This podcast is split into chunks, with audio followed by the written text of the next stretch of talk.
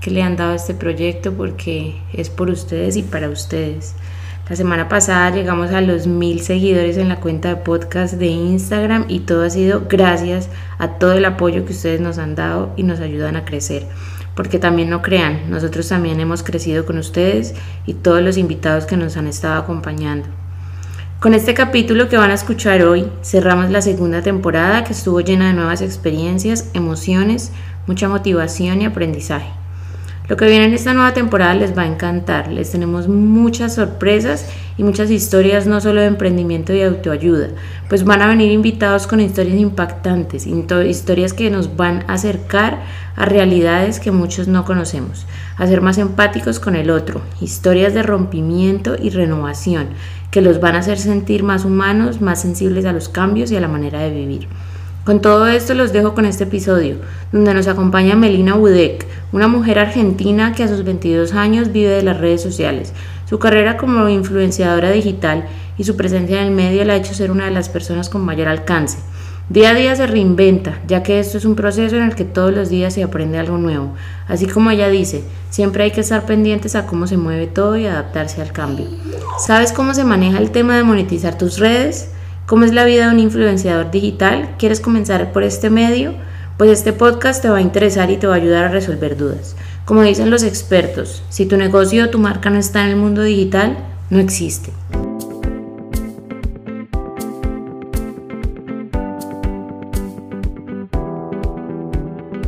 Liberarte es un espacio donde puedes sentirte libre y entendido. Donde puedes encontrar respuestas y soluciones a esas dudas que has tenido todo este tiempo. Todo eso que callas, eso que te guardas, eso que te inquieta todo eso que debe hablarse sin tanto enredo. Hablamos desde nuestro punto de vista. Compartimos nuestras experiencias y nos alimentamos de las historias y el saber de expertos y personas involucradas. Soy Melissa Luna. Y yo Juan Camilo García. Y en este espacio te invitamos a liberarte.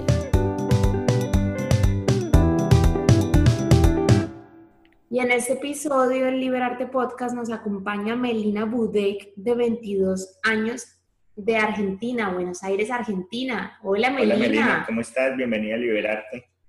Hola, buenas noches. Gracias por invitarme. Tengo muchas ganas de hablar con ustedes. Eh, estoy muy contenta de, poder tener esta conversación y poder contarles a todos cómo es un poquito mi trabajo. Así que gracias por haberme invitado.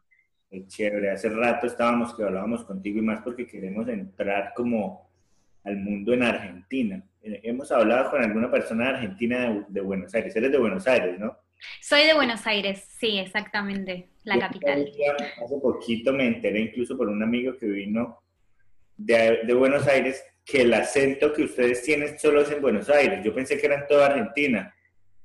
Sí, sí, de hecho, no, como que nos burlan bastante en el resto del país porque tenemos un acento distinto.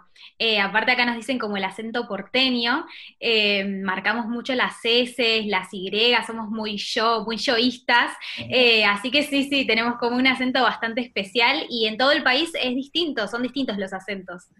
Pero mira que no sabíamos eso, o sea, ese, como tú hablas, creíamos que así hablan en Argentina, en todo el país. Igual pasa en Colombia, la gente tiene ciertos modismos o ciertos acentos y la gente cree que todo el mundo habla así y hablamos totalmente distinto en todas las regiones del país. Qué curioso que, que en todos los países sea así, ¿no? Sí, Tal cual, sí, depende mucho de la ciudad donde estés.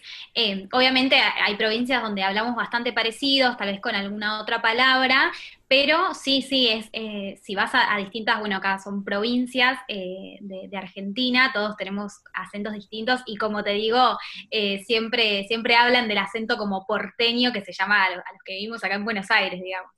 A mí me gusta mucho. Sí, yo te iba a decir, súper chévere, de verdad que me gusta bastante. Melina, gracias, gracias por acompañarnos y quisiera pues que comenzáramos con quién es Melina, quién es esta persona detrás de esta cara digital en la que, en la que te ven en redes sociales, ¿quién eres tú? Ok, wow, ¿quién es Melina? Es, eh, es muy amplio, ¿no? Hablar como de uno mismo así. Pero mm, bueno, yo tengo 22 años, como, como bien estábamos hablando. Em, empecé a trabajar en redes sociales, mm, estoy metida en las redes ya hace aproximadamente unos cuatro años, em, que dije, bueno, eh, lo de las redes está creciendo bastante. Acá en Argentina creo que empezó un poco tarde igual lo del tema influencer, porque em, hace como unos 5 o 6 años eh, empezó esto, cuando afuera, por ejemplo, en Europa ya estaba bastante explotado, no sé en el resto de los países de tal vez Latinoamérica, cuando arrancó como eh, a decirse, ¿no? Que de, de influencers. Igual creo que em, como de un año o dos años en adelante eh, el trabajo de influencer se empezó a considerar como algo serio. Me parece que al principio estaba como, no sé, era tal vez más un hobby. Hoy en día para mí es mi trabajo, es mi fuente de ingresos y es lo que amo hacer. Eh, me encantan las redes. Em, y yo empecé hace unos cuatro años, en realidad cuando yo era chica, eh, yo siempre fui una persona muy hiperactiva, siempre me gustaron las cámaras, siempre me gustó mucho hablar en público, me encanta comunicar, me encanta expresarme, sacarme fotos desde muy chica. Y mm, en realidad, eh, cuando yo era, sí, cuando estaba más chiquita, mi sueño era ser modelo. Eh, mi mamá me, acompañó siempre, me llevó un montón de castings, productoras, agencias. Em, y bueno, también acá en Argentina eh, el tema del modelaje era como muy... Eh, por los estereotipos, más que nada, tenía un estereotipo muy marcado de la altura, el peso, el cuerpo, entonces tal vez por ciertas cuestiones eh, nunca llegué a trabajar como modelo, entonces como mm, no conseguía algún representante o una agencia, cuando empecé a ver todo esto, que, que, las redes crecían, dije, bueno, entonces voy a empezar a publicar mi contenido. Em, para poder ser mi propia representante o, yo conseguir mis propios trabajos y no depender de nadie, ¿no? Que alguien me tenga que aceptar. Eso era lo que yo pensaba, como no, no tener que, esperar la aceptación de un otro eh, y empezar a, moverme yo sola porque me daba cuenta que las marcas y, demás estaban empezando, se estaban empezando a fijar en personas de las redes. Entonces así surgió como yo empecé a subir mi contenido, que como les digo al principio, bueno, mi idea era como ser modelo, hoy sí trabajo un poco de eso, pero no es como mi, más, mi fuerte, sino que es más eh, la publicidad, crear un contenido con conceptos detrás. La verdad es que trato de que mi contenido eh, sea de valor, digamos, y, pueda aportar como un poco mi granito de arena. ¿Tuviste algún, algún tipo como de, frustración al, de pronto querer ser modelo y no poder y no poder serlo por estos estereotipos que estaban, que estaban dando o que eran como tan marcados y en los que tú de pronto no encajabas totalmente? No, la verdad es que mm, eh, bueno, el tema del, modelaje creo que siempre tuve la cabeza como bastante centrada porque nunca me, no me frustró eh, y tampoco me llevó a tener ningún tipo de problemas. Digo, acá en Argentina es muy común, ¿no? Entrar en todo esto eh, hablando de otros temas, pero la anorexia, la bulimia y demás temas por, por cuestiones de, de estereotipos que están súper marcados al día de hoy todavía, pero yo cuando tenía 15 años, 16 años, era ir a una agencia de modelos que te estén esperando con el centímetro, que te midan, que te digan en la cara y te digan, no, al cliente no le vas a gustar porque no vas al gimnasio o porque tus medidas no son las que tienen que ser. Y mm, yo siempre fui muy, creo que también es por cómo me criaron y, que en mi casa siempre, eh, no sé, me incentivaron mucho y me motivaron mucho, pero nunca me lo tomé como personal ni dije, bueno, entonces me voy a meter en el gimnasio y voy a bajar de peso y, y voy a cambiar. Yo siempre siempre pensé que yo era yo y, si no me aceptaban, bueno, o sea, tal vez alguien me, venía a decir, bueno, pero si lo querés, tal vez eh, haciendo ciertos esfuerzos podés llegar y yo, no sé, no me gustó nunca ir al gimnasio, entonces por más que a mí me dijeran que tenía que ir al gimnasio para entrar a una escuela, a una agencia de modelos, no lo quería hacer. Eh, siempre fui tuve como una personalidad bastante así como fuerte. Em, así que, pero no, no me frustré en realidad, como, como te digo, cuando dije, bueno, voy a meterla a las redes sociales para poder trabajar por mi cuenta y no depender de nadie.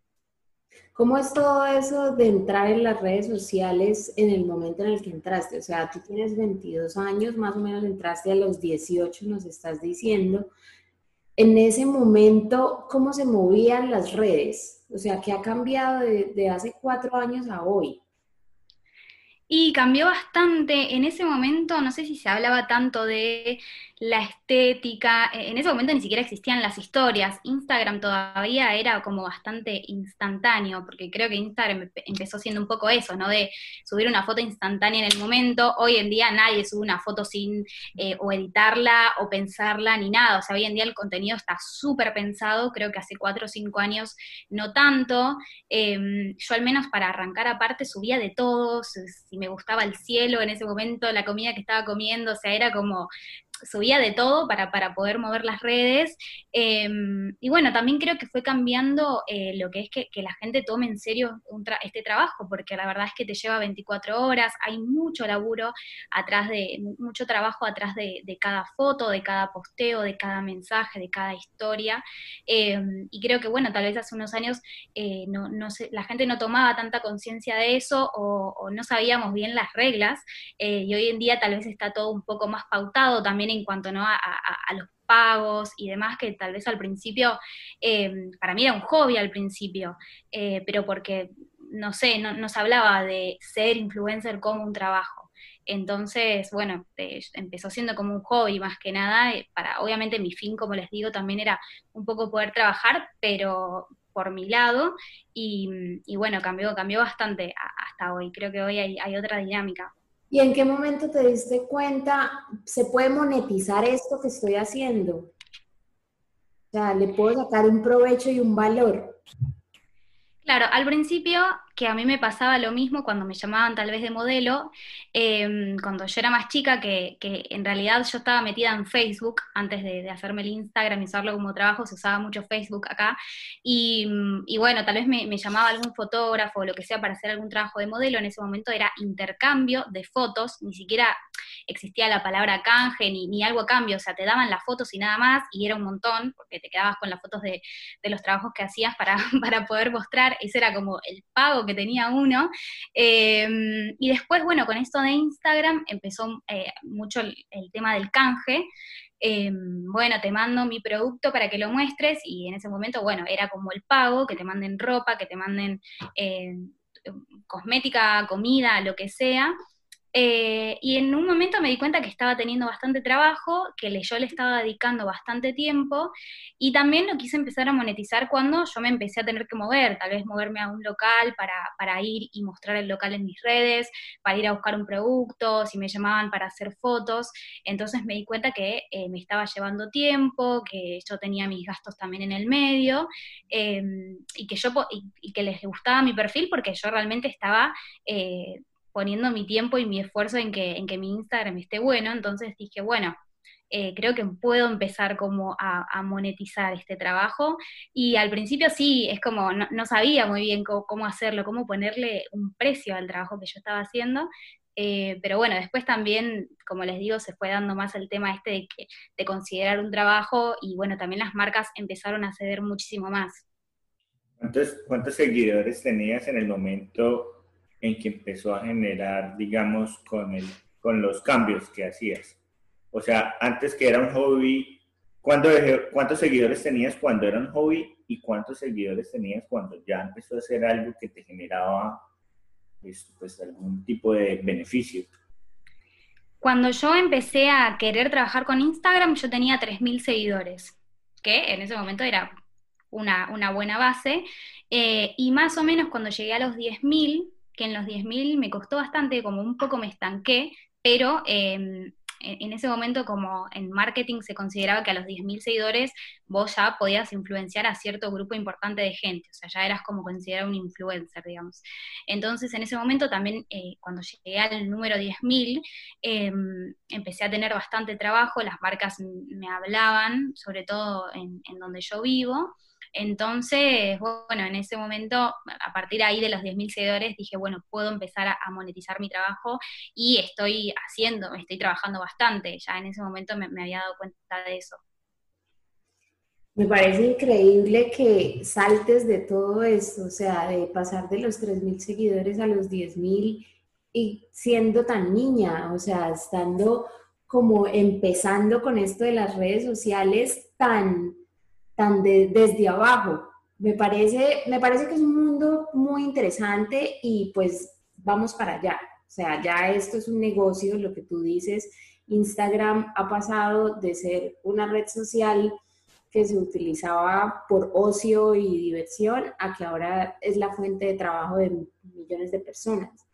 Y lo que dices es cierto, o sea, la gente eh, para una foto le mira el filtro, las dimensiones, el, ilustrador, eh, la frase que va a llevar. imagínate las horas en las que se va a publicar. Entonces ya empiezas a, a, saber cuál es tu público, en qué horas se maneja más tu cuenta, de qué países te ven. Y inclusive Instagram se fue yendo hasta hacia allá, ¿no? O sea, ellos te dan unas estadísticas en las que te muestran de qué países, el rango de edad, si son hombres, mujeres, de, o sea, es, es increíble cómo se ha movido el mundo. Pero yo creo que ni siquiera Instagram sabía que iba a ser así. O sea, cuando ellos empezaron, yo me imagino que ellos solo hicieron la aplicación para que la gente se divirtiera igual como, como nosotros lo veíamos y ellos mismos se fueron dando cuenta cómo todo fue evolucionando y cómo la gente se fue volviendo estos influencers por, por medio de Instagram. Sí. sí, cambió muchísimo, sí. Y hoy en día estaría bueno que siga siendo, ¿no? Como al principio, porque hoy en día creo que Instagram está muy poblado de publicidad. Eh, de hecho, muchas veces Instagram solo muestra lo que es publicidad y promociones y no tanto tal vez un contenido como más orgánico. Pero bueno, yo creo que, también los dueños de, Instagram se dieron cuenta de cómo iba a funcionar esto. Pues es que se están pagando publicidad, se están pagando promociones y ellos recolectan una base de datos, o sea, tienen la base de datos de millones de personas en el mundo. Pueden hacer literalmente lo que quieran. O sea, nos tienen a todos muy fichados. Eso, ¿sabes qué me parece súper curioso? Lo del, esto del algoritmo. ¿Cómo tú te fuiste dando cuenta de todo esto? O sea, ¿cómo ha sido tu, tu carrera de influencer con el algoritmo? ¿Ha cambiado? ¿En qué momento ha cambiado? ¿Y cómo has hecho para, que, para darte cuenta de eso? Cuéntanos a la gente que no tiene ni idea de esto, como que si quisiera meter en redes sociales, ¿cómo lo has hecho tú? Bueno, por empezar, eh, el algoritmo sería, digamos, eh, la cantidad de visualizaciones y movimientos que tiene cada posteo, historia, cada perfil de Instagram y, mientras eh, mejor sea el algoritmo y mejor sea el engagement, el, ida y vuelta que tenés con, con tus seguidores, más te muestra Instagram. También, como les decía, creo que el tema del algoritmo es algo, un término bastante nuevo también. Hace cinco años no hablábamos del algoritmo porque como dicen ustedes, eh, se dieron cuenta que claramente había mucha publicidad y mucho trabajo en el medio, entonces eh, también se avivaron un poco por ese lado y, mm, hoy en día para que tal vez tus publicaciones se muestren, uno tiene que tal vez pagar o lo que sea. Eh, y al principio Instagram era un poco más orgánico, uno incluso teniendo pocos seguidores podía tener muchísimo alcance. Yo me acuerdo que cuando tenía 30.000 seguidores, tal vez una publicación mía la miraban más de 100.000 personas y hoy por este tema del algoritmo, teniendo mm, casi 100.000 seguidores, eh, a veces mis publicaciones la ven la mitad. Eh, entonces eso cambió muchísimo. Instagram también un poco nos quiere obligar a, pagar las publicidades. Em, yo considero que no es tan orgánico y considero que tal vez no va tanto con mi perfil, porque en el feed trato de mostrar em, fotos un poco más, más eh, sin tanta publicidad de por medio, porque sé que a las personas personas también les gusta ver un poco más de nosotros mismos y no tanto eh, todo el tiempo que haya una marca de por medio. Em, pero bueno, también me fui dando cuenta de eso porque a medida que vas creciendo de seguidores, eh, también se va complicando un poco más y, bueno, eh, uno se tiene que ir adaptando porque el algoritmo cambia todo el tiempo. Hoy justo vi una publicación del tema del algoritmo, de que cambió y ahora em, Instagram no muestra tanto los los perfiles que usan muchos filtros, eh, hoy en día se está considerando mucho los reels, eh, o sea, todo lo que sea videos tiene muchas más visualizaciones, que guarden tus fotos vale, eh, un guardado vale por tres likes, mientras más gente se guarde tu foto, más gente la va a ver, como que va cambiando todo el tiempo y uno se tiene que ir adaptando también a eso. No puedo creer todo este cambio, ¿no? y que, y que todo el mundo lo está adivinando porque realmente nadie lo sabe. Todo el mundo está sí. bueno, a ver qué me funciona en esta hora. Nosotros inclusive con el podcast eh, lo hemos hecho de una manera muy orgánica porque pues de por sí un podcast, o sea, seguir un podcast es, la gente lo escucha. Entonces los podcasts es un poco complicado llegar a una audiencia tan grande porque la gente realmente lo que hace es escuchar. A veces ni siquiera les importa seguir una página en Instagram, ¿sí? Pero siempre nos dicen en este momento de la era digital como si tu negocio o tu emprendimiento no está en redes, no existe. Sí, es así. De por sí sí es. Es así, y también con esto de la pandemia y todo el mundo se tuvo que digitalizar en cuanto a todo, todo se tuvo que digitalizar y todo está en redes sociales. Eh, también creo que hubo como una sobrepoblación en, redes eh, por todo este tema del encierro y que todo se tuvo que adaptar a los medios digitales. Y quería hablarte también eso que hablabas tú de, de cómo mostrar una persona muy, muy real, muy natural, no tanto como tan programado, porque se nota, realmente se nota, o sea, hay, hay perfiles que son demasiado estructurados con plantillas y, que se ven perfectos, o sea, se ven súper lindos, se nota el trabajo, se nota que el diseño, el marketing, pero hay otros que son como muy auténticos, la gente va, va, va, va tomándose fotos o con sus hijos o en familia o en el gimnasio, es depende del tipo de influencer, ¿no? Porque hay digamos, paletas de colores, pero de por sí todo importa. O sea, yo me he dado cuenta que, digamos, eh, digamos, estas cuentas de mamás, eh, en Australia hay muchas cuentas de mamás muy famosas, no sé por qué específicamente en Australia, que utilizan un cierto filtro y son casi todas parecidas, pero son auténticas, o sea, como que suben un montón de cosas y tienen muchos seguidores porque la gente le gusta que muestren como lo real. Exacto. Hay otras, en cambio, que, también tienen muchísimo engagement, muchísimo alcance y también son muy, como muy delicadas, tres publicaciones a la semana, eh, una frase, una foto de cuerpo entero, no sé qué. Entonces, a la final, o sea, como que todo funciona, es depende al público como al que uno le quiera llegar, no sé qué piensas. Sí, em, también es lo que uno va generando con sus seguidores. Em, y yo creo que hoy en día, por ejemplo, a mí me va siguiendo gente que le gusta mi, tipo de contenido. Tal vez al principio uno seguía un montón de cuentas y hoy elegís a quién seguir, a quién no. Y creo que la gente también se fija mucho el mensaje que da cada uno.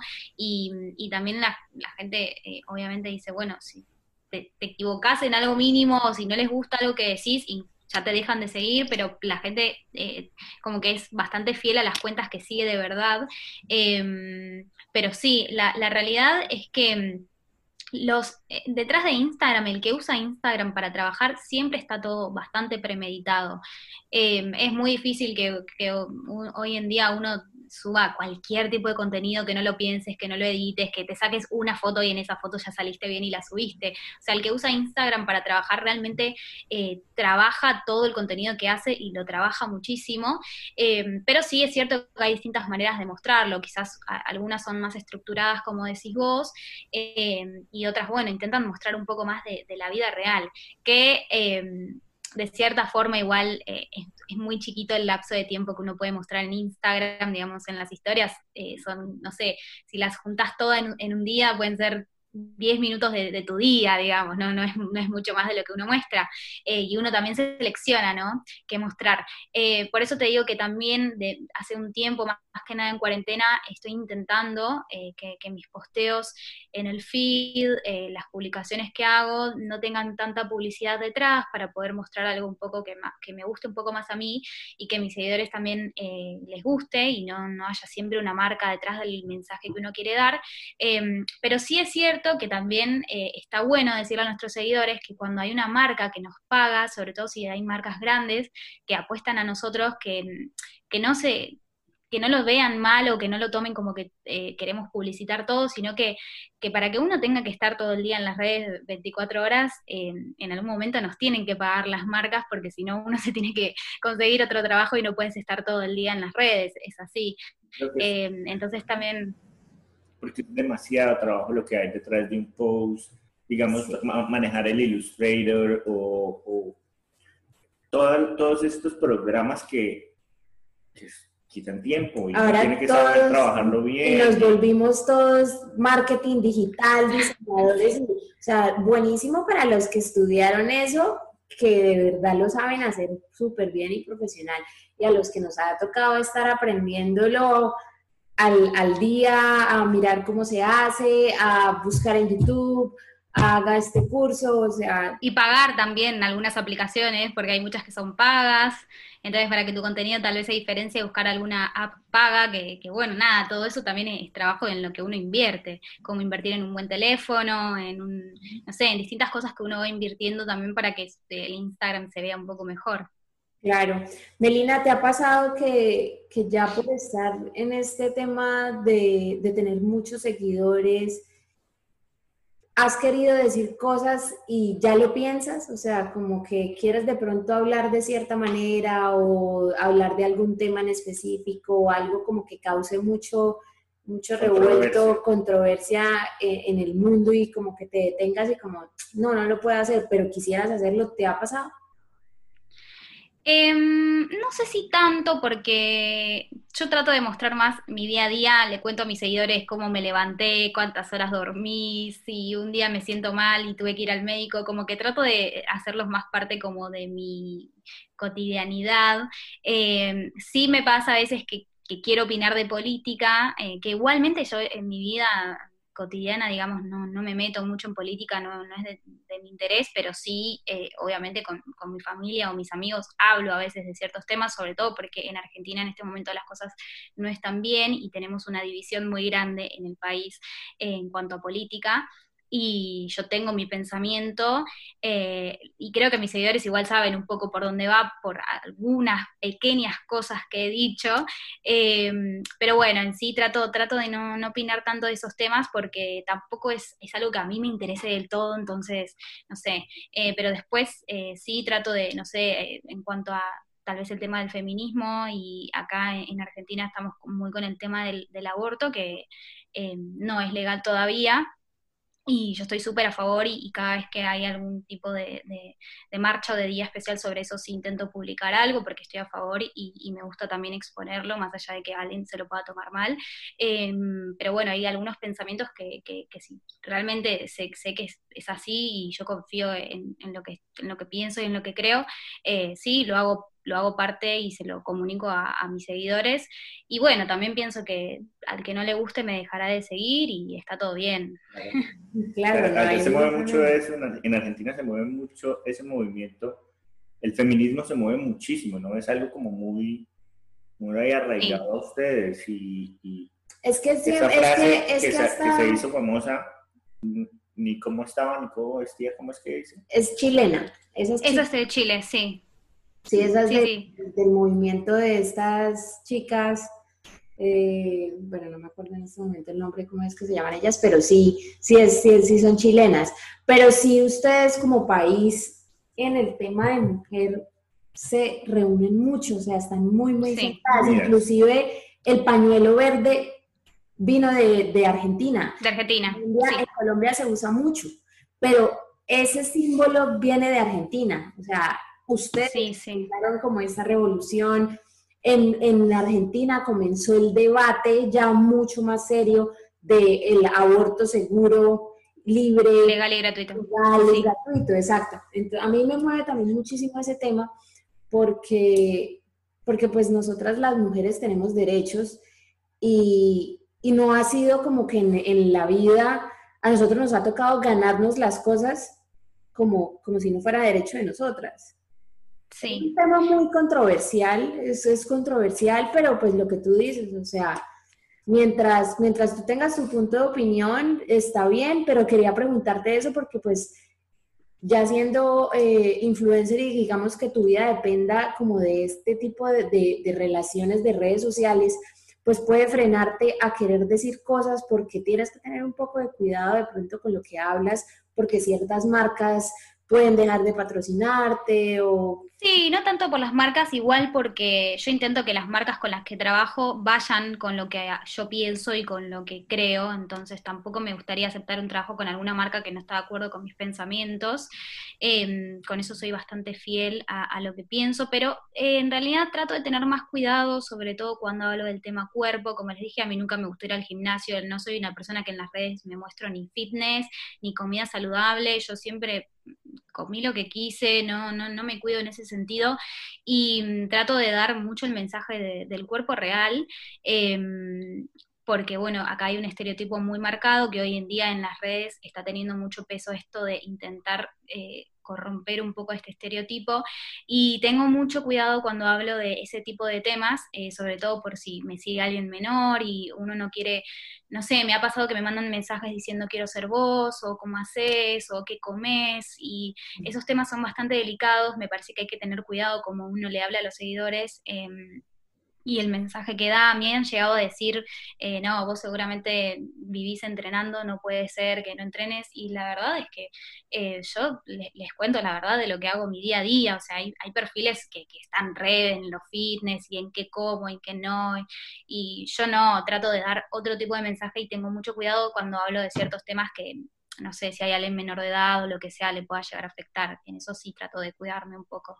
Es que eh, a eso va ese término, o sea, el término de influencer es influenciar personas, te están viendo un montón de personas, de gente que, que te siguen porque influencias en ello, en, en esas personas algo. O sea, hay que tener muchísimo, muchísimo, cuidado, no hacerlo por hacerlo, pues igual en esto hay de todo. Sí, igual hay de todo, o sea, lo importante es como estar eh, muy pendiente de ese tipo de cosas y pues lo haces, o sea, tú estás pendiente de, si quieres llegarle a las personas de tal manera, tienes mucho cuidado con este tema pues del cuerpo, eh, de cómo mandas ese mensaje para que digamos otras niñas no se confundan porque en redes sociales hay demasiadas cosas, o sea, creo que que es un poco descontrolado, como que le entreguen un celular a una niña y la niña pueda mirar todo lo que quiera. Sí, la, la realidad es que, bueno, también se escapa un poco de uno si hay menores de edad y, lo que, los que tendrían que estar pendientes de eso son los padres. Eh, pero bueno, hoy en día todos tenemos acceso a Internet y todos estamos metidos en eso, entonces em, por eso trato eh, con eso de tener bastante cuidado más que nada porque no, no, me gusta cuando alguien se siente mal. Em, no sé, hoy en día también hay como mucha ansiedad con esto de las redes, de ver lo que tiene el otro y lo que hace el otro y, como todo el tiempo está el aspiracional, ¿no? Como de esto que decir, bueno, yo quiero ser como el otro, quiero tener el cuerpo del otro, vestirme y, uno nunca sabe lo que hay detrás y cómo es realmente la otra persona, entonces yo trato de mostrarme bastante real y cómo soy, eh, porque no me gusta el tipo de mensaje de no sé, de, alguien que me dice me siento mal mirando tus fotos o mirando tus cosas, es como que hay que tener bastante cuidado con ese tipo de cosas. Lo que tú decías, solamente se sube aproximadamente 10 minutos del día de la vida de un, del día de uno, o sea, eso no es nada. Realmente uno, uno es un ser humano, uno pasa por millones de emociones en el día, eh, también como que las redes se están moviendo ahora hacia el lado natural, o sea, como más real, la gente quiere sentirte como más cercana. Entonces ahora la gente se, muestra vulnerable, la gente ahora muestra como que también sufre, que también se aflige con cosas, que también le duele el que la otra persona sufra, o sea, son muchas cosas. Las redes han ido cambiando un montón. Sí, en ese tema la verdad es que sí, eh, pero bueno, a todos también nos comparamos, a mí me pasa a veces que también veo perfiles de otras cuentas, de gente de tal vez de otros países y vos decís, ay, yo quiero esto, quiero la vida, y después te pones a pensar y decís, pero eh, yo también muestro lo que a mí me gusta y, es muy acotado lo que uno muestra, pero sí, es verdad. Em, yo también por eso, como, les digo, muestro bastante mi cotidianidad y bueno, un día me levanté mal, fui al médico o estaba con cólicos menstruales un día terrible, entonces lo conté, se lo conté a mis seguidoras qué me pasaba o qué tomaba yo. Em, y nada, también me pasó que obviamente uno tiene su vida em, y, y, también eh, cuando estuve en pareja he, hecho partícipe a mis parejas de, lo que son mis redes sociales y demás. Em, y bueno, también sufrí rupturas eh, y la última vez que, tuve una ruptura, em, lo conté también en redes, más que nada porque bueno, estaba triste y no, no tenía ganas de subir ni historias ni posteos, estuve como una semana medio fuera de las redes y me parecía también, por como es mi trabajo y, trato de mostrar todo, contarlo y conté que realmente me sentía mal y que cuando estuviese bien iba a volver.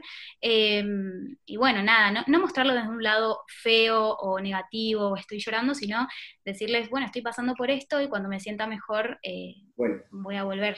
Exactamente. Está súper bien. Melina, ¿qué estudiaste? Estudié em, la licenciatura en diseño y gestión de estéticas para la moda. Em, no es una carrera normal acá, digamos. A, cualquier persona que se la digo eh, no, sabe muy bien de qué trata. Em, la carrera es nueva, la dan solamente en una universidad del país, que es en la Universidad de la Empresa, que es una universidad privada. Em, y la carrera tiene aproximadamente unos siete años, es, bastante nueva. Y tiene que ver todo lo que es, eh, bueno, bastante... Eh, no, estoy ejerciéndola, pero eh, sí creo que haber estudiado esta carrera me llevó un poco a hacer el contenido que hago y, todo lo que yo pienso y, demás, en cuanto más que nada a la estética, porque es una carrera abocada a lo que es em, la moda, pero más de la parte como de las tendencias, análisis de la sociedad y por qué las cosas se van dando como se dan y cómo afecta y cómo la moda nos, cambia también y se va adaptando a nosotros.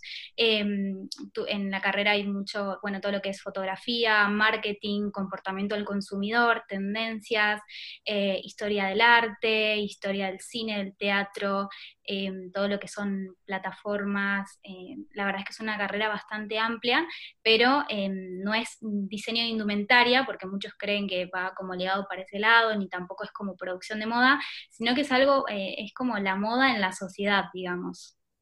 Ok, ¿y ahorita estás estudiando? Me recibí en diciembre.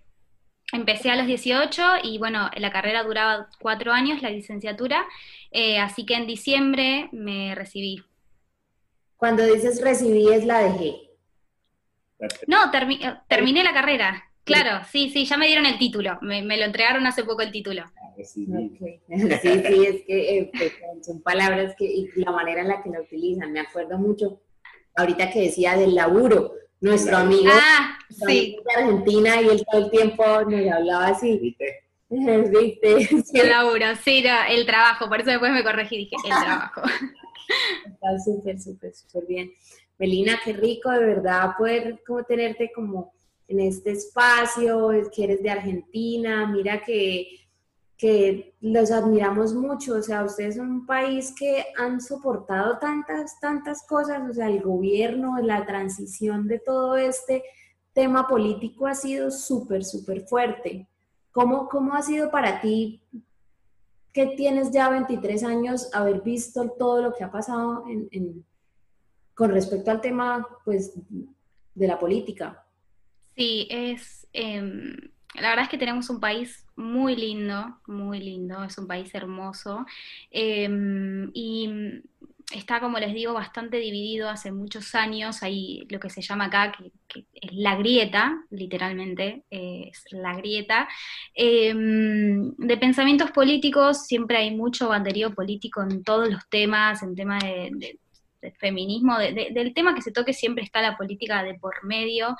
Em, la realidad es que creo que hoy estamos más afectados que nunca, eh, como tengo 23 años, eh, la peor lo peor que sufrió Argentina fue en 2001, yo era muy chiquita, pero fue lo que se llamó el corralito, que básicamente toda la plata que tenían las personas en el banco eh, desapareció, o sea, eh, todo el mundo se quedó sin ahorros y sin plata. Em, hubo una crisis muy, muy, muy grande en esa época, em, pero bueno, de, ese tiempo en adelante, em, creo que hoy es cuando más afectados estamos, sobre todo por la pandemia.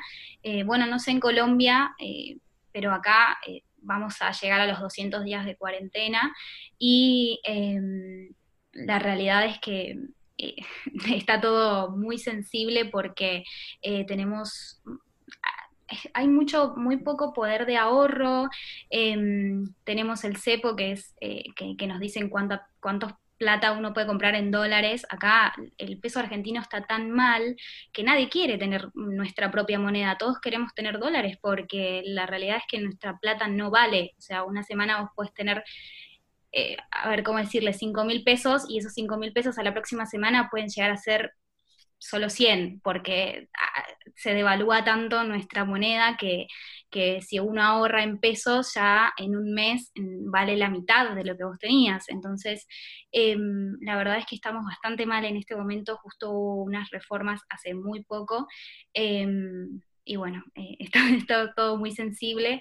Em, la verdad es que a mí me pasó también que cuando terminé la facultad, tenía bastante miedo de qué iba a pasar con, el trabajo y todo eso. Eh, cuando empezó la cuarentena también tenía un poco de miedo de cómo se iba a seguir dando mi trabajo. Y mm, yo tengo muchas ganas en algún momento también de, ir a probar afuera.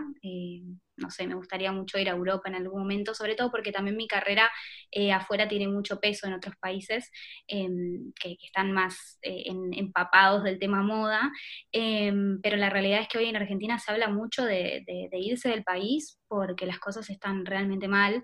Eh, de hecho, bueno, nosotros estamos muy, muy, muy cerquita de Uruguay y hay muchos pedidos para irse a vivir afuera, a Uruguay. Pero y ustedes y Uruguay y Argentina siempre han tenido como su, como su no me quiero, como... Sí, de hecho en Argentina se dice como que Uruguay es una parte nuestra, siempre es como lo que se dice acá, y, y esta competencia del dulce de leche es mío, no es tuyo, el mate es mío, no es tuyo, eh, pero sí, sí, hoy en día la gente eh, creo que en Cancillería o en la Embajada, no sé qué, dijeron que hay un número muy importante de personas que solicitaron irse a vivir a Uruguay.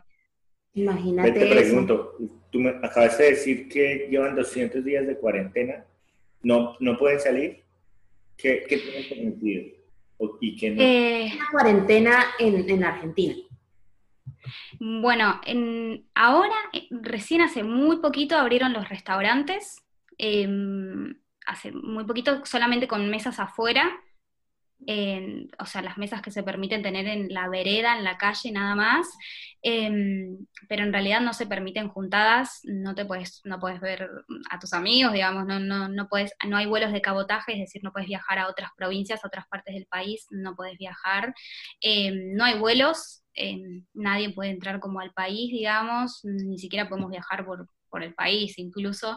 Em, hay mucha gente que está varada afuera todavía y no tienen el permiso de entrar, ni hay vuelos para venir a Argentina, estamos como aislados del mundo. Em, y sí, no, no, ni siquiera podemos, digamos, no, no, no se puede ver personas con las que no vivas, básicamente.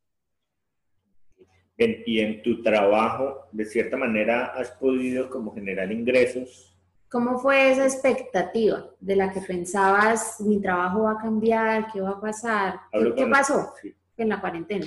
Sí, me pasó que, bueno, los primeros 15 días em, de cuarentena que uno pensaba, bueno, se termina dentro de poco, estaba todo muy frenado, ¿no? los primeros 15 días eh, no se podía hacer nada, nadie trabajaba de nada porque no se podía hacer absolutamente nada. Y después cuando se vio que la cuarentena ya pasó a ser se fue el número de días, ya no, no era cuarentena, porque ya no es cuarentena ni siquiera. La nueva em, normalidad. claro, pero no, al mes de que pasó todo esto, se empezó a activar bastante porque, em, bueno, las marcas ni siquiera nos podían hacer envíos, porque no te podían hacer envíos de productos, no te podían mandar nada, no, no, estaba permitido nada, o sea, ningún tipo de movilización. Entonces, em, bueno, en un momento cuando ya todos se dieron cuenta que esto iba para rato y que faltaba mucho para que se puedan activar las cosas, eh, todos empezaron a tener como su propia logística, todas las empresas. Em, y pudieron empezar a, reactivar un poco y la realidad es que se me duplicó, triplicó el trabajo. Nunca pensé que iba a tener tanto trabajo realmente porque todas las marcas tuvieron que apostar 100% a los influencers y a los creadores de contenido porque todo se tuvo que digitalizar. Em, trabajé un montón esta cuarentena, sobre todo, bueno, marcas que me mandaban, eh, locales de ropa que me mandaban su ropa y yo hacerles todo el contenido. De hecho, eh, bueno, mis papás me ayudan un montón, me pintaron toda una pared donde tengo buena luz, me compré el trípode, me compré un espejo, cambié el celular, hice todo para poder adaptarme y, generar un buen contenido y que, y que me empiecen a, llamar para eso, porque me di cuenta que enseguida que todo iba a pasar por ahí. Eh, y la verdad que estoy súper agradecida porque la, verdad es que en Argentina, eh, Argentina se empobreció muchísimo este último tiempo y, bueno, hay, mucha gente en bancarrota, empresas, em, locales, restaurantes, negocios, mucha gente quebrada y en bancarrota por todo esto que pasó, por no poder abrir y por no poder generar ingresos. Y bueno, nada, la verdad es que tengo que agradecer bastante en esta época porque em, al trabajar en, redes eh, y todas las marcas tener que, publicitar, todo, los eventos de lanzamientos de marcas, em, porque las marcas de, por ejemplo, beauty, todo lo que es eh, maquillaje, cremas, eh, perfumes, creció bastante en cuarentena, la gente también se hizo un poco adicta a la compra online, entonces... Bueno, también eh, todas esas marcas apostaron un montón, todos los eventos empezaron a hacer por Zoom y te mandaban el producto y uno le mostraba y mostraba que estaba en el evento. Eh, y bueno, la verdad es que sí, sí, el, trabajo de los influenciadores creció mucho. Qué bueno, qué bueno que no hayas vivido esta crisis tan complicada como, como mucha gente la ha vivido y como nos cuentas.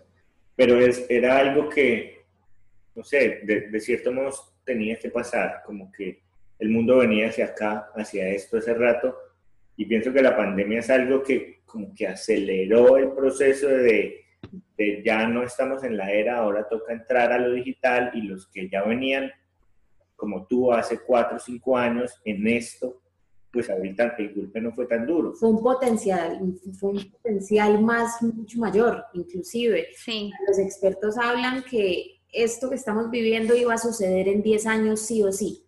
O sea, fue como si nos hubiéramos adelantado en el tiempo, pero de una manera muy exagerada. Entonces, habían empresas, habían personas que no esperaban esto, o sea, todavía personas se rehusaban, no lo sé usar, es que no quiero estar en Internet, no me interesa, eh, la mayoría de mis ingresos no viene de ahí, entonces, ¿para qué voy a tener una página en Internet? ¿Para qué le voy a invertir a esto? Claro, llega de un momento a otro una pandemia, te cierran te das cuenta que no tienes absolutamente nada y te toca irte para allá y ahora los servicios de las personas que están haciendo toda esta creación de contenidos digitales pues cuestan el doble, el triple porque, vale, o sea, el trabajo vale, hay, hay, que reconocerlo.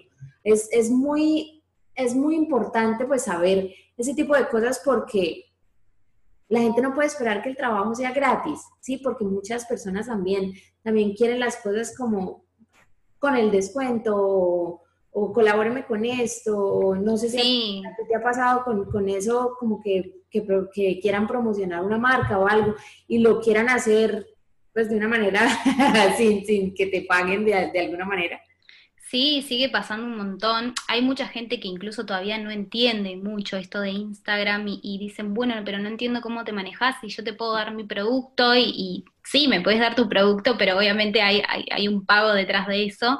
Em, la realidad es que, bueno, eh, esto es una lucha de hace bastante, ¿no? De empezar a, decirle a las marcas, bueno, el trabajo vale y hay que pagarlo. Por eso les digo que también al principio tal vez nadie entendía muy bien cómo funcionaba y las marcas después de a poco fueron cediendo. Em, pero eh, sí, sí, me, pasa hasta el día de hoy.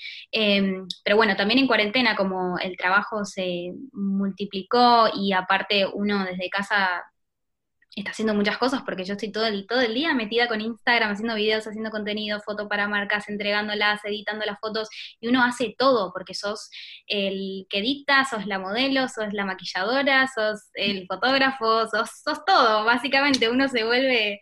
Eh, nada, sabe hacer todas las tareas de repente. Y últimamente me ha pasado mucho que, me hablan marcas, incluso marcas muy grandes, em, y quieren trabajar con mi perfil. Y bueno, también pasa mucho esto, en cuarentena pasó mucho esto de mirá que no hay presupuesto porque estamos mal, eh, que eso venía pasando hace rato, pero ahora con la cuarentena es, estamos cerrados y no podemos vender y, bueno, también uno trata de ser comprensivo, pero también hay que saber, ¿no? Em, valorar el trabajo de uno. Y últimamente me ha pasado mucho que me han contactado marcas, incluso como les digo, marcas grandes, y les he dicho, mira, si no hay pago, em, yo todo esto que vos me estás pidiendo no lo voy a hacer o no lo voy a poder hacer o arreglamos de otra manera y a la semana me llaman y me dicen, mira, la marca quiere trabajar con vos igual, así que vamos a acceder. Eh, y bueno, también uno dice, bueno, entonces realmente mi trabajo vale, ¿no? Eh, porque bueno, uno ya, a mí me pasa que ya hoy en día no, no, acepto, al principio obviamente sí, porque también me servía a mí y me servía tener experiencia y empezar a trabajar con marcas, pero hoy en día selecciono las marcas con las que trabajo y aparte también eh, me hago respetar en cuanto a mi trabajo. Importante, muy importante. Ven, ¿cómo calculas cuánto cobrar? Para las personas que, están entrando ahorita al mundo digital y no saben cuánto cobrar o cómo cobrar o cuándo puede empezar a, generar ingresos ya monetarios. ¿Cómo, cómo, ¿Cómo fue esto en tu experiencia? Bueno, como yo les decía, me fui dando cuenta, para empezar a monetizarlo, me fui dando cuenta que a, mis seguidores les interesaba mi contenido, las marcas estaban beneficiando con lo que yo hacía, yo estaba eh, invirtiendo mucho tiempo eh, y como les digo, también uno invierte en todo porque, no sé, cambiar el celular, hoy en día cambiar el celular en Argentina eh, es muy difícil, o sea, comprar un iPhone, el último iPhone, por ejemplo, es... no sé, es como bastante inalcanzable, obviamente muchas personas lo, lo, pueden hacer, no es que no, pero no, no, no es tan fácil tal vez. Y uno va invirtiendo en pequeñas cosas para siempre poder mejorar su contenido y todo. Y bueno, más que nada, como, como les decía, todo el tiempo que uno invierte en eso. Y es bastante difícil porque no hay eh, como un presupuesto, como yo trato de hablar a veces con algunas chicas que, otras influencers, eh, que más o menos hacen lo mismo que yo y que tienen la misma cantidad de seguidores, porque también esto se rige mucho por el número de seguidores que uno tiene. Em, que a veces tal vez eh, es medio feo decir, ¿no? Que es, por un número, pero es así, pero yo muchas veces eh, trato de, dar como consejo que no importa cuántos seguidores tenés, sino el trabajo que estás haciendo, porque hay cuentas que tal vez tienen 10.000 seguidores o menos y hacen un trabajo increíble eh, y, dedican mucho tiempo y tal vez las marcas no les quieren pagar porque no tienen suficientes seguidores, pero también hoy en día las marcas se están fijando mucho en personas que tal vez no tengan tantos seguidores, pero sí un buen engagement, si vos te das cuenta que realmente vos puedes hacer, eh, darle un beneficio a otra marca, eh, tengas los seguidores que tengas, pero va, esa marca va a tener un beneficio con tu Instagram, entonces ahí darte cuenta que vos podés empezar a, pedir eh, como que, te paguen y, más o menos empezar a calcular el monto. Yo hoy en día, bueno, también tengo en cuenta que en, pago impuestos por este trabajo Em, incluso ahora, bueno, no sé, no sé en su país eh, y no sé muy bien cómo se manejan en otras partes, pero acá se empezó a hablar de la ley de, trabajo de, como de influencer, como de empezar a incluir la categoría influencer eh, cuando uno tiene que ir a pagar los impuestos, digamos. Se empezó a hablar hace muy poquito de este tema, em, porque bueno, yo pago impuestos y no estoy inscripta como influencer porque no existe la categoría de ese trabajo.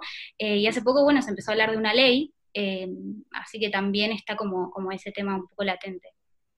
Imagínate cómo se ha movido el mundo, ¿Qué, lo, ¿qué le iba a pensar que hacia allá íbamos? Ay, Melina, qué, qué rico de verdad saber todas estas cosas, aparte nos enseñas pues un montón y porque muchas personas eh, quieren hacer esa transición, no la saben, no saben cómo hacerla, no saben todavía, no han estado muy presentes en redes sociales, o sea, es más fácil para las personas que ya se mueven en el medio, ya saben cómo, digamos, si tú quieres hacer contenido para marcas de maquillaje, de beauty y de cremas y de mascarillas o cosas así, entonces tú ya empiezas a mirar, digamos, otros referentes. ¿Cómo haces tú para, para aprender de tener referentes pero no querer copiar? Bueno, eh, bueno, yo miro mucho Pinterest, muchísimo, porque en cuanto a imagen, más que nada, me gusta mucho eh, eso como tener, inspirarme. Eh, nunca consumí tanto YouTube, pero mm, soy bastante autodidacta, por ejemplo, yo nunca hice un curso real de maquillaje, pero fui aprendiendo eh, mirando videos, mirando tutoriales, si voy a un lugar y me maquillan cuando trabajo, pregunto todo, entonces bueno, como que también voy sacando siempre ideas de todos lados, em, pero me parece que mm, siempre que, uno hace contenido, por más que te quieras copiar de otra persona o de otro creador de contenido, eh, no sé, a mí me parece que, aparte hay que saber que nuestros seguidores valoran mucho que uno lo haga a su estilo y sea fiel a, su estilo. Hoy en día está como todo bastante creado y, hecho eh, y hay muy pocas cosas que sean eh, realmente innovadoras, em, pero bueno, como yo trato de humanizar bastante mi Instagram y, que la gente vea realmente cómo soy yo, em, qué tipo de colores me gustan, qué, tipo de make-up me gusta, por dónde voy, digamos, entonces trato de ponerle mucho en mi impronta y lo que a mí me gusta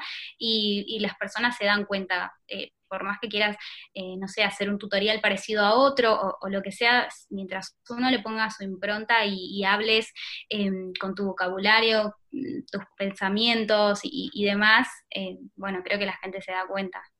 Claro, reconocen ese trabajo y es que se nota, o sea, el trabajo detrás de una foto, detrás de un perfil, eh, hay mucho, mucho tiempo, mucha dedicación y de pronto pues mucha gente que no está en esto de las redes y apenas está entrando, se está dando cuenta que esto toma mucho tiempo. O sea, subir una historia que se vea bonita, que tenga un buen mensaje, que la luz, que el buen filtro, lleva mucho, mucho tiempo, de verdad. Es, es increíble, es increíble, pero, pero hacia allá vamos. Melina, tenemos unas preguntas para que la gente pues pueda conocer un poquito más sobre ti. ¿Tienes algún libro que nos quisieras recomendar?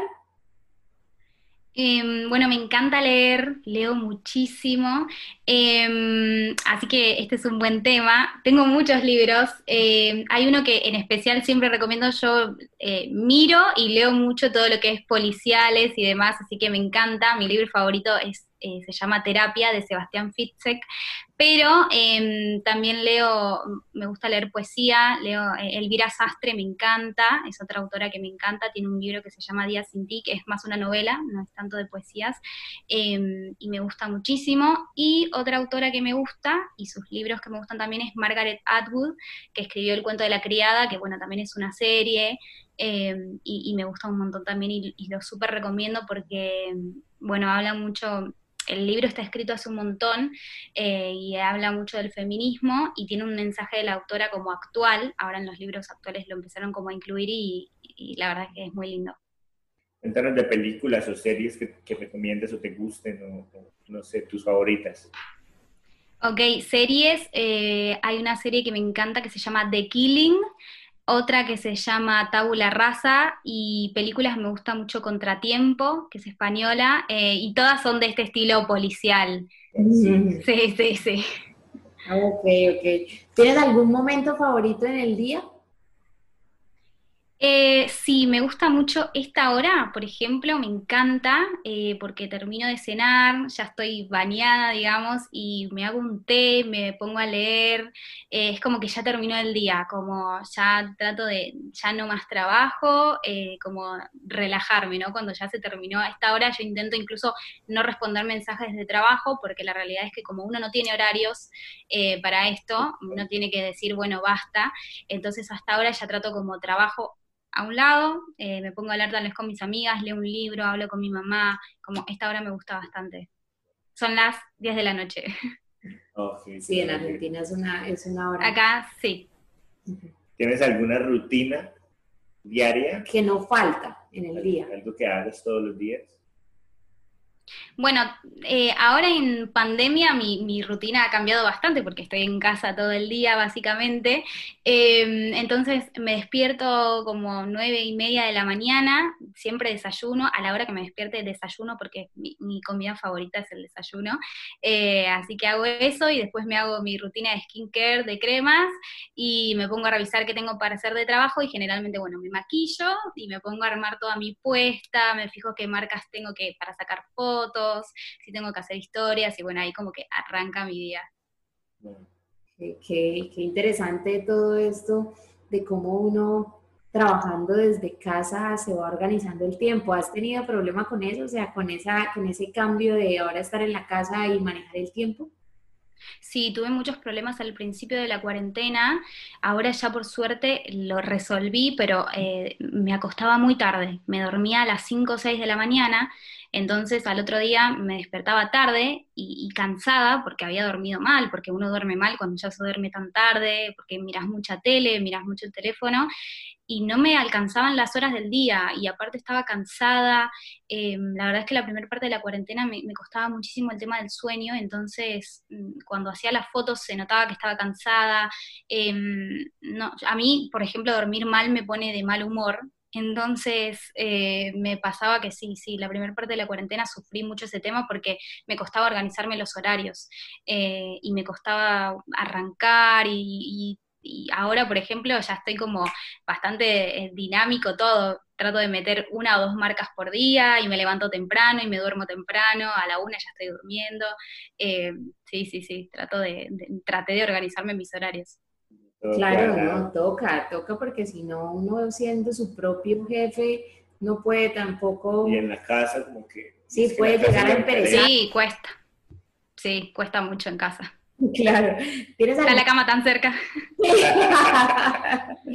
¿Tienes algún consejo que alguien te, en este momento te pida un consejo, Melina? ¿Cuál sería ese consejo?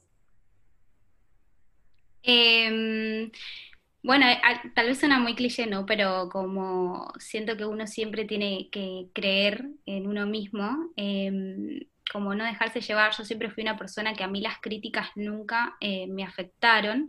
Em, nunca me dejé llevar por los comentarios ajenos de ningún tipo eh, y me parece que para uno hacer lo que le gusta y estar conforme con uno mismo, uno tiene que creer, creer en lo, en lo que piensa, en lo que hace, darle para adelante, no escuchar eh, las críticas las críticas que no sean constructivas, digamos, eh, y no prestarle atención a, personas que tal vez no sean tan importantes en nuestra vida y no sé, como tratar de uno eh, mirar para adelante y, hacer lo, que a uno le gusta sin, sin estar pensando qué van a pensar los demás, eh, que nada, es, es como tratar de enfocarte realmente en vos misma y en lo que querés, porque al final eso es lo único que importa y si no, vas a retrasar todo lo que vos querés hacer. Claro, y más porque esas críticas siempre llegan y siempre van a estar ahí y por lo general los que más critican al final dicen como que, ay, yo siempre lo apoyé, yo siempre estuve ahí y pues uno tiene que saber Mirar para adelante, ¿no? no estar mirando todo el tiempo para los costados y qué, qué piensa, qué van a opinar, qué van a decir.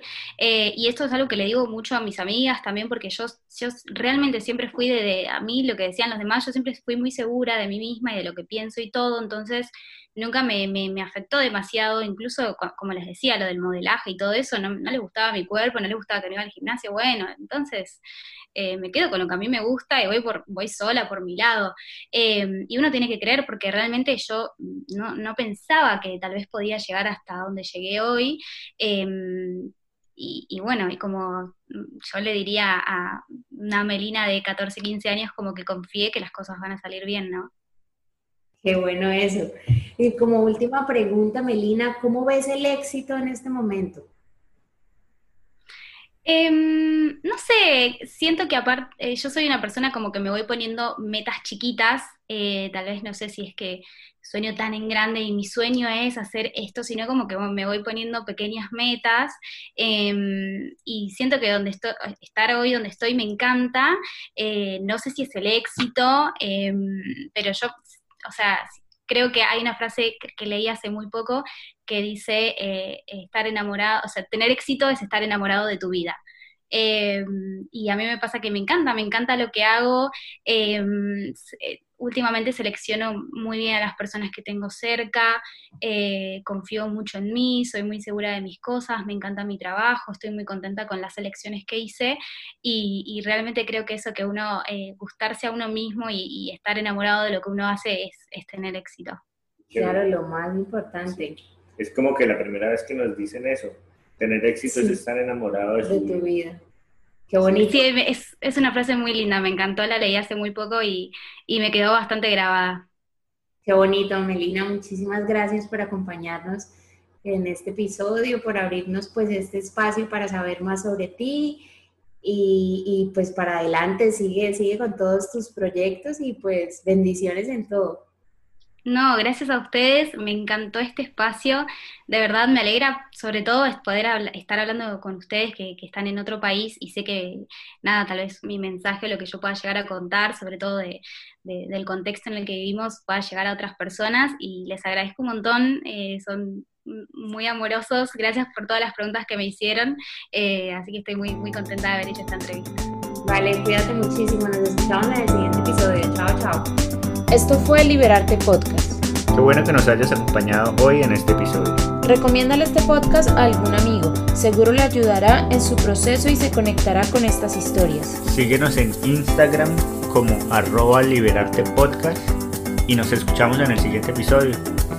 Liberarte es producido en Melbourne, Florida. Música original, Julián Patiño. Edición, Juan Camilo García.